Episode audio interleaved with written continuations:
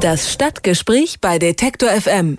Wenn es einen gibt, der als Galionsfigur der Montagsdemonstrationen in Leipzig gesehen wird, dann ist das Pfarrer Christian Führer.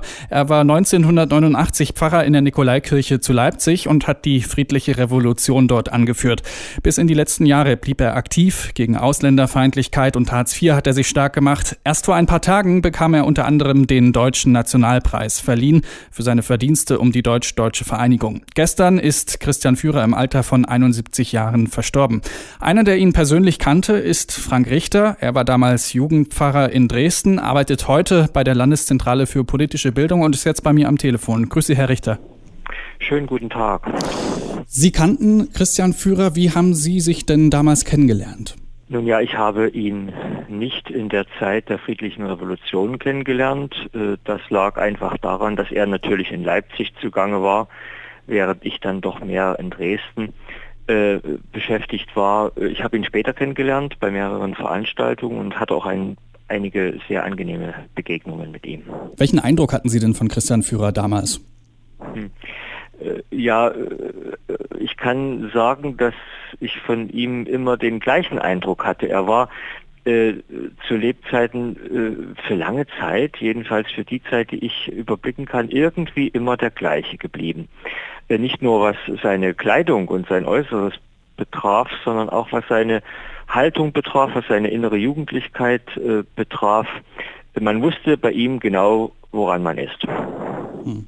Sie haben es schon angesprochen, Sie haben das ähm, ihn in der friedlichen Revolution sozusagen von Dresden aus beobachten können. Wie würden Sie denn die Rolle beschreiben, die Christian Führer für die friedliche Revolution gespielt hat?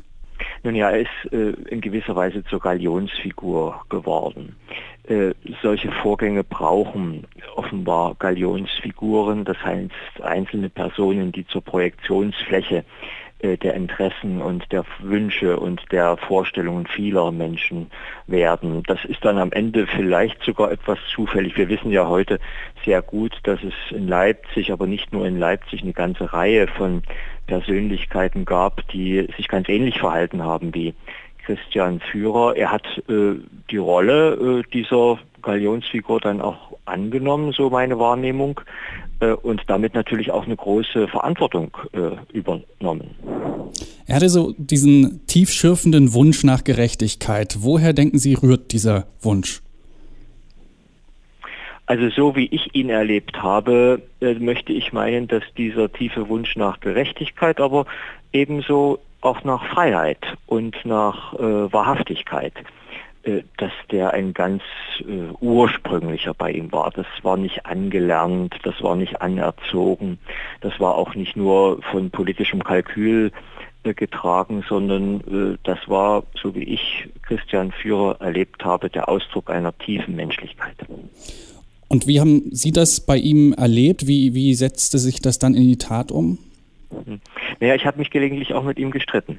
Ich habe die eine oder andere Veranstaltung mit ihm äh, gestalten dürfen. Und äh, wenn ich dann äh, zur Sache kam und äh, wir aneinander gerieten, auch bei wenigen Dingen nicht, aber dann war er sofort bereit, ähm, äh, ja, den Perspektivwechsel vorzunehmen. Also er war ein offener und ein nachdenklicher und ein korrekturfähiger Mensch, äh, weswegen ihn wahrscheinlich viele auch so sehr geschätzt haben.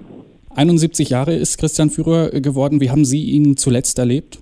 Ich habe ihn, glaube ich, das letzte Mal bei einer Veranstaltung ähm, in der Nikolaikirche erlebt. Äh, das war dann allerdings schon vor fünf Jahren oder vor sechs Jahren. Äh, persönlich, natürlich im Fernsehen und so weiter, das ist uns allen bekannt, habe ich ihn äh, sehr oft erlebt. Damals äh, war er ungebrochen, äh, wirkte jugendlich und fröhlich und ich freue mich, ihn so in Erinnerung behalten zu können. Christian Führer ist tot. Der ehemalige Pfarrer der Leipziger Nikolaikirche ist am Montag an den Folgen einer schweren Krankheit gestorben. Über das bewegte Leben von Christian Führer haben wir mit Frank Richter von der Landeszentrale für politische Bildung gesprochen. Ich sage vielen Dank für das Gespräch. Gern geschehen. Auf Wiederhören. Das Stadtgespräch bei Detektor FM.